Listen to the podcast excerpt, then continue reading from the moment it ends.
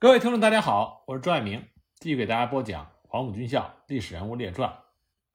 那上一集呢，我们讲了在豫中会战爆发之前，日军的军事实力。那我们再来看看第一战区的国军。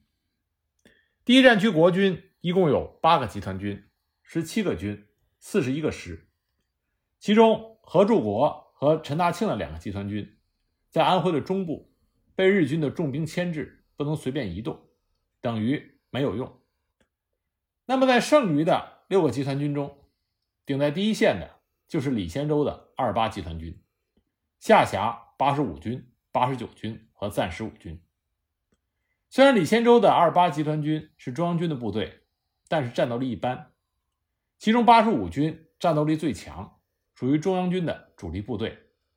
但是另外一支八十九军战斗力很弱，他就是在黄桥事变中。被新四军打垮的那个军，军长李守维当时在黄桥战役被击毙。那么该军重建之后，归属于二十九集团军，属于中央军的三流部队。至于说暂十五军，战斗力比八十九军强，属于中央军的二流。他的暂二十七师和新二十九师都属于战前不久由地方部队升级而来的。整体来说，二八集团军的战斗力。在整个的国军中，大体属于准一流，或者说二流中偏上。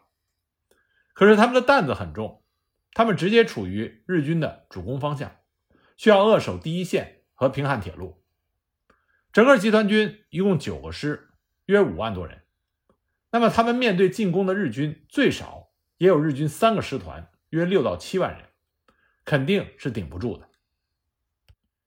那么，在二十八集团军后面第二线的，就是汤恩伯的主力第三十一集团军和七十八军。第三十一集团军，尤其是下辖的十三军，被日军称之为主力中的主力。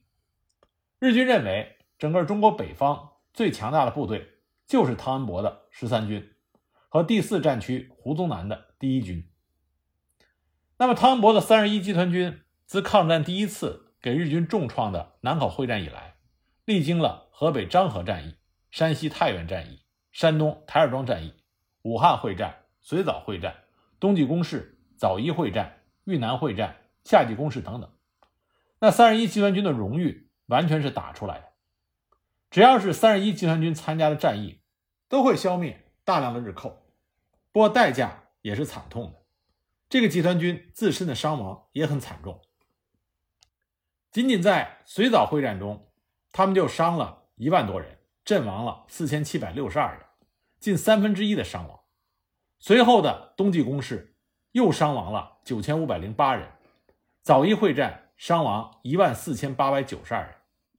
如果单从数字上来看，这三个战役就已经把三十一集团军全部官兵伤亡了一遍。可见三十一集团军每一次和日军拼到了什么地步。不过，他们的战果也是辉煌的。仅仅一个枣宜会战，日军承认伤亡在三十一集团军手中的就有五千多人。那么，三十一集团军下辖的除了精锐的十三军之外，还有二十九军和十二军。二十九军的战力不错，它是八十五军的九十一师和十三军的幺九三师，加上新成立的暂编十六师合并而来。不过，十二军呢就差了一些。他本来是韩复榘的山东军，后来呢，孙同轩任军长。该军是杂牌部队，属于国军的二流。不过十二军仍然有很多的山东军的军官，继任的军长贺翠芝就是孙同轩的参谋长。那也正因为看到该军的战斗力不强，汤恩伯当时把自己的嫡系，原来三十一集团军直辖的暂编五十五师调归该军，增强他实力。那么另外呢？还有一支七十八军，也属于中央军的二流，是为了充实汤恩伯集团的力量，在豫中会战之前的几个月，将二十八集团军独立十五旅扩编为新编四十二师，与新建的新编四十三师、新编四十四师共同组成了七十八军。这个军战斗力平平，属于集团的预备队。因此，汤恩伯名义上是指挥四个集团军又一个军。但是其中两个集团军是不能动用的，实际上汤恩伯可以使用的仅有两个集团军又一个军，一共是七个军的兵力。那么七个军一共有十九个师，约十四万人，兵力似乎不少，但基本上都是轻装部队，步兵团都是轻武器和少量的迫击炮，中央军师一级也就几门火炮而已。可他们面对的日军是十五万的规模，以当时日军配备的重武器以及豫中的地形来说，即便汤恩伯有二十八万的大军。仍然是挡不住的。那么，除了地处一线和二线的汤恩伯集团之外，其余各部都属于第一战区司令长官蒋鼎文指挥，一共有五个集团军又一个军。这听上去似乎蒋鼎文的部队比汤恩伯还多，但实际上蒋鼎文手下大部分都是杂牌军。保护汤恩伯集团北翼的是孙维如的第四集团军。这个集团军下辖三十八军和九十六军，一共是四个师。那么第四集团军孙维如，我们之前讲到过，他出身于杨虎城的十七路军。那么首先，因为是西北军的出身，再加上西安事变的关系，第四集团军在国军内部是受歧视的。那么这个集团军在抗战中作战也是负多胜少，伤亡巨大。不过呢，这个集团军的战斗意志。是非常不错的，孙文如的能力也很强，所以在中条山当时守得不错，也打过一两个防御战的硬仗。但是因为种种客观原因，孙文如的第四集团军到了一九四四年的时候，在国军中属于二流偏下的部队。那么汤恩伯集团和孙文如的第四集团军就构成了豫中的第一线和第二线。那剩余其他几个集团军又是哪几支呢？刘茂恩的。第十四集团军驻守在第三线的核心洛阳一带。第十四集团军其实只有一个军，也就是第十五军。那这个军就是原来恶名昭著的镇松军，原来的军长是刘振华。镇松军是豫西本地的土匪民团拼凑而成的，军纪差，作风恶劣，是抗战之前声名狼藉的几支军阀部队之一。刘振华当年曾经带着十万镇松军围困西安，不给老百姓出城，最终饿死了西安一半的人口。不过后来呢，刘振华突然精神分裂身亡，也有人说他是被西安的冤魂索命而死。他的弟弟刘茂恩就继任为镇松军的领袖，改编为十五军。不过进入抗战之后，第十五军这支豫西的土匪部队表现的极为爱国。他们在山西转战了多年，直到中条山惨败，他们都和日寇进行了拼死厮杀，从来没有畏惧过。但是呢，毕竟他们属于国军三流的杂牌军，武器装备差，兵员的素质不高，一般不能够负责核心地域的作战。蒋鼎文之所以把他们放到第三线的核心洛阳，只有一个原因，因为这里是镇松军或者说是第十四集团军的老家。他们是豫西本土本乡的人，保卫自己的家乡，十四集团军责无旁贷。那么第十四集团军唯一的那个十五军的军长武廷林，本来呢也是一个口碑很差的军阀，他是科班出身，但是混迹于半土匪的军阀部队，就把军阀那套都学会了。此人残忍好杀，对于豫西的土匪从不留情，动不动就是斩首示众。对于有土匪嫌疑的民众，他也是宁枉勿纵，一般都是处死。对于部下，武廷林也采用军阀的大家长的方式，严厉异常，动不动就打人，一些部下甚至被他打伤。总之呢，武廷林他在洛阳战役之前口碑是很不好。不过后来呢，洛阳战役改变了一切，这一战武廷林成为豫西和十四军的英雄。那么十四集团军的西面就是李佳玉的二十六集团军。该集团军和日军的六十九师团隔河相对，被完全的牵制，难以移动。二十六集团军是整个第一战区正规军中战斗力最弱的部队，当时下辖只有一个四十七军。这个四十七军呢，就是川军邓锡侯部。川军出川抗日，战斗意志和战斗精神是令我们钦佩的。但是川军兵员的军事素质以及武器装备水平。和日军相差了太多，所以很多时候属于力不从心。那么也正是害怕李佳玉的二十六集团军抵挡不住黄河北岸的日军六十九师团，蒋鼎文安排了高树勋的二十九集团军进行协助。这个二十九集团军呢，只有一个新八军，也是属于杂牌军。高树勋出身于西北军，所以这支集团军的战力也是可想而知。不过，除了这些杂牌军，蒋鼎文还有一支中央军的主力，这就是刘戡的集团军。这个集团军是中央军的主力，下辖第九军和暂四军，其中第九军的战斗力相当强，属于中央军的一流部队，打过很多的硬仗，立过无数的战功。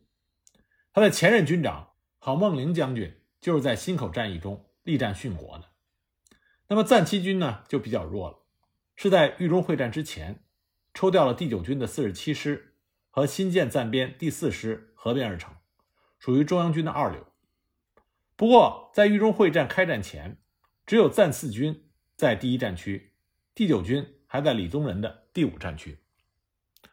除了这几个集团军之外，还有一个于锦元的十四军，归蒋鼎文直辖。十四军是中央军主力部队，战斗力很强。原来第一战区的司令长官卫立煌还曾经担任过他的军长。这个军从中原大战一直杀到抗战，战斗经验丰富。所以整体来说，蒋鼎文手下有一个集团军和一个军是中央军的主力，其余四个集团军都属于杂牌，战斗力一般。那蒋鼎文和汤恩伯加起来总兵力二十八万人，他们面对的日军十八万人。而且作战的地域还在豫中的平原上。那我们来看一下，在豫中会战爆发之前，第一战区国军的具体部署。第一线，李先洲的二八集团军所属八十五、八十九军暂编十五军，以及第一战区直属之七十八军，一共十个师，位于郑州黄河大铁桥两侧，以及新郑铁路两侧。第二线。是王仲廉的三十一集团军所属十二、十三、二十九军，一共九个师，位于许昌、漯河以西、嵩山以南的临汝、宝丰、鲁山、襄城、叶县、舞阳地区，作为机动兵团。王仲廉的侧翼是孙蔚如，孙蔚如的第四集团军所属三十八、九十六军，共四个师，位于郑州以西，向北防守黄河南岸至郑州大铁桥一线地区。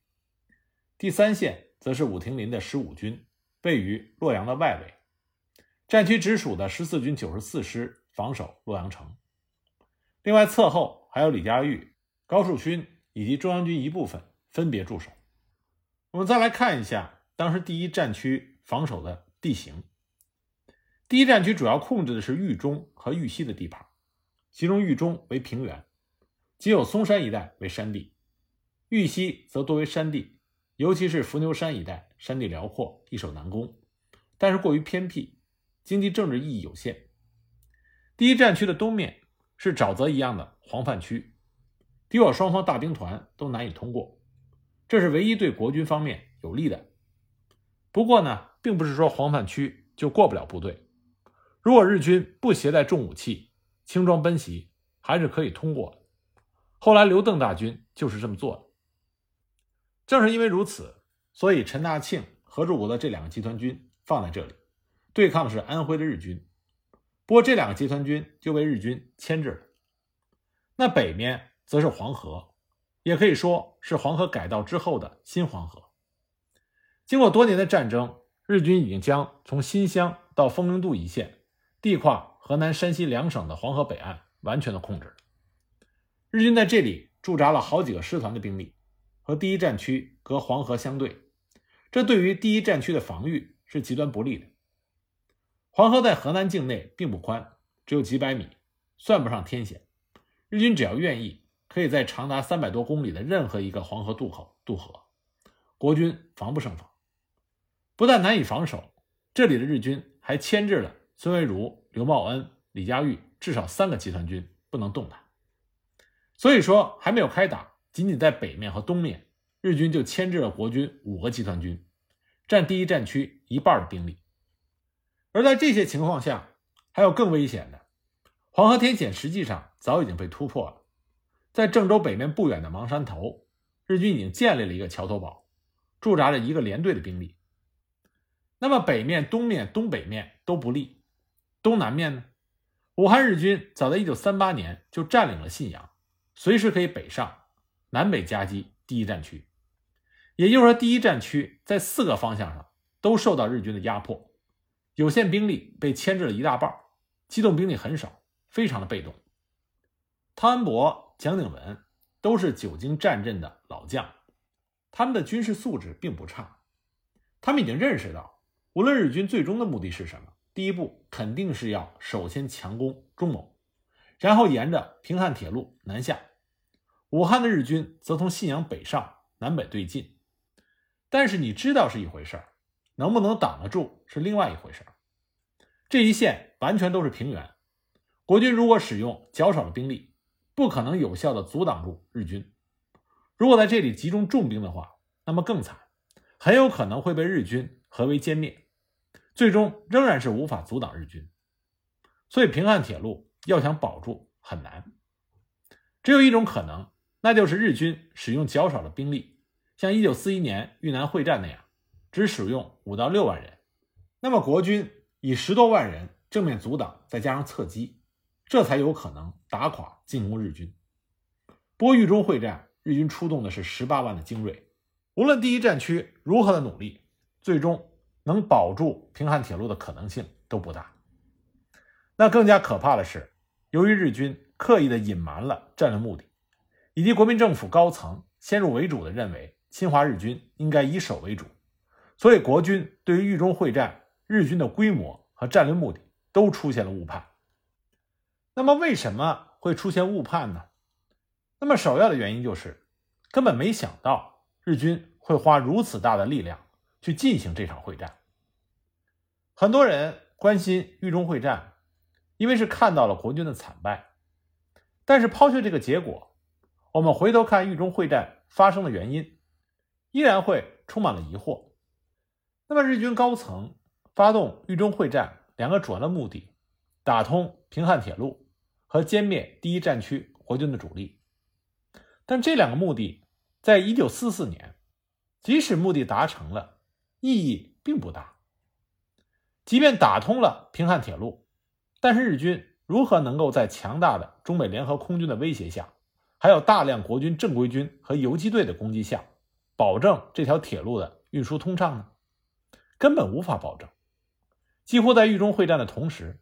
中美联合空军就已经开始全线轰炸平汉铁路，很快就炸断了黄河铁桥，导致平汉铁路运输中断。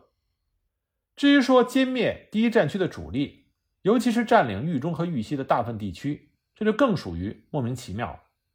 首先，汤恩伯不会坐在那里等着你歼灭他，第一战区的主力也可以撤退。即使退一万步说，汤恩伯的主力被日军歼灭了。但这只是中国国军战力的一部分，并不能彻底的改变中国战场的态势。也就是说，即使第一战区的国军主力被全歼，日军仍然没有办法从中国战场的泥潭彻底的抽身。至于说要占领豫中和豫西地区，这就更没有意义了。日军当时已经占领了那些地盘，日军都控制不过来，占领更多的地盘又有什么用呢？更何况是豫中和豫西这种没有太大经济价值的区域。那么，正是由于这种疑惑，谁也没有想到日军居然动用了五十五万的兵力进行了这场会战。那么，误判的第二个原因，日军的保密工作做的的确是非常好。当时国军的情报来源主要是三个：第一个，军统、中统在日战区的搜集；第二，伪军暗中泄露的情报。第三，根据日军集结、调动、准备这些情况做基本的判断。不过这次会战，日军的保密工作做的确实是好，军统、中统的情报工作还是比较高效的。他们准确的获得了日军将要发动打通平汉铁路作战的情报。一些情报指出，日军还有占领洛阳的企图。但是对于日军的规模，因为日本方面。放出了很多虚假消息，情报比较杂乱。有的情报认为河南新乡一带集结日军高达六万多人，不过有的情报却说是两万人。对于黄河铁桥的情报也有很多种。黄河铁桥在郑州，它决定了日军运输重武器的能力。国军在撤退之前曾经把它炸断，那么是否修复铁桥，基本上就可以看作是日军大规模攻势的风向标。日军对修复工作严格保密，所以就造成了情报非常的混乱。三月一日，汤恩伯和蒋鼎文的情报是黄河铁桥已经修复，但同时蒋介石派飞机的侦察情报是铁桥还没有修复。三月三十日，蒋鼎文的情报又变成了铁桥不能通车。仅仅一天之后，蒋鼎文的情报又变成了汽车坦克可以通过，但是火车不行。实际上，日军在三月二十五日就已经基本修复了黄河铁桥，可以通过火车、汽车和坦克。而在短短的二十天之后，日军就发动了豫中会战。那么情报上的模糊，就导致了国军高层判断失误，以至于在会战打响前后几天，国军高层对于日军的规模和动向情报仍然不准确。战争打响前的三天，蒋鼎文的情报。是开封至少有日军两师团，大量的汽车和炮兵，预计进攻就要开始。但是蒋介石那边的情报是豫中地区集结日军的总兵力不超过三万人，开封日军不可能超过一个师团，根本就没有兵力发动大规模的攻势。战争打响后三天，蒋鼎文从可靠的途径得知日军此次有十到十二个师团的规模，仅仅黄河北岸就有十万人。总兵力至少十五万人，六七百辆坦克装甲车和五千多辆汽车。那么，在战争爆发之前，日军在主攻的中毛一线没有集中多少部队，只有四到五万人。主力师团，尤其是坦克第三师团，都不在这一线，似乎不会大打，只是小规模的攻势。那么，在打开了中牟等地一线的阵地之后，日军突然迅速的从各地增兵。瞬间就将部队增加到了十多万人，所以说蒋鼎文的情报虽然有所夸大，但大体上比较准确。那汤恩伯那里的情报则是日军的总兵力五十万，由于数据相差太大，让蒋介石他们无所适从。他们既不知道日军的规模，也无法知道日军的作战目的。那么本来国军的一个可靠的情报来源是来自于伪军方面，以往呢？张兰峰、庞炳勋、孙殿英、孙良诚这些伪军的高层都暗中的传递情报，但也正因为如此，日军怀疑伪军的高层不可靠，所以这次豫中会战，他们对伪军保密，把伪军完全的排除在外。本来这么大的军事行动，没有伪军的配合是不可能的。但是直到豫中会战打响之前的两个月，伪军的高层尚且不知道豫中会战的计划。仅仅得知日军有可能攻击郑州、洛阳，直到会战爆发前几天，伪军仍然不知道日军就要发动全面进攻。更有甚者，日军怕伪军的高层泄密，竟然在豫中会战开始之前，以开会为借口，将庞炳勋、张兰峰、孙良诚、吴化文等人软禁，禁止伪军电台向外发电。豫中会战打响之后，需要伪军配合筹集渡船和后勤。这才开始使用伪军，但是伪军仍然不知道作战的计划，只是机械地执行着一些命令。因此呢，伪军这条情报线路基本上没有发挥作用。那么在军事调动上，日军主要采用了迷惑手段。在会战前一个月，日军故意的将一些主力部队运送到了青岛，做出就要开赴南阳的假象，似乎不可能进行什么大规模的作战。而且日军故意做出了调走十二军强悍的野战师团三十五师团和三十七师团的假象，并且放出了大量的风声，让国军相信日军的十二军已经没有大规模的进攻能力了。那么，正是基于这些情报，蒋介石为首的国军高层大体的判断是这样的：日军这次进攻规模不大，预计和一九四一年的豫南会战以及郑州战役差不多。只有几万兵力，以这样的兵力不可能扫荡第一战区二十多万大军，顶多只能打通平汉铁路。而日军的兵力有限，不可能进行长期作战，这次应该是打了就走，仅仅包括平汉铁路通常的短期扫荡作战。除了平汉铁路之外，日军不会占领豫中豫西地区，更不会留下大军驻扎在这里不走。事实证明，这些判断都是错误的。但基于这些判断，蒋介石制定了平原决战保卫平汉铁路的计划。计划分为三个阶段。第一阶段，依靠黄河防线和平汉铁路北端的防线，尽量的消耗日军的实力。在黄河防线和平汉铁路北端的平原一带，先用战斗力较差的部队和日军打消耗战，主要使用李先洲第二十八集团军的三个军的主力，防御北从中牟到芒山头，南到密县、禹县、新郑的广大地区。二十八集团军三个军不过四万多人。即便日军的总兵力只有六到七万人，他也是对付不了的。所以目的只是用于消耗日军的实力。第二阶段固守许昌和绥平，以防御工事比较坚固的许昌作为第一个防御核心，务必集中一个军两个师的兵力死守。同时呢，预计日军还有可能从信阳出兵一部，从南往北的攻击，也务必集中一个军两个师的兵力。死守绥平，阻挡日军向北的攻击。那么，在许昌和绥平之间的各据点，均保持一个师的兵力，总兵力约两个军，随时向南或者向北支援，同时固守这几个据点。那么，国军高层预计，信阳北上的日军最多是一到两个旅团，不到万人规模，不难对付，不可能攻占绥平。所以，主要的敌人还是来自于北方。许昌是日军的主要目标，但是蒋介石和蒋鼎文他们都认为，北方的日军经过第一阶段的消耗，会有一定的损失。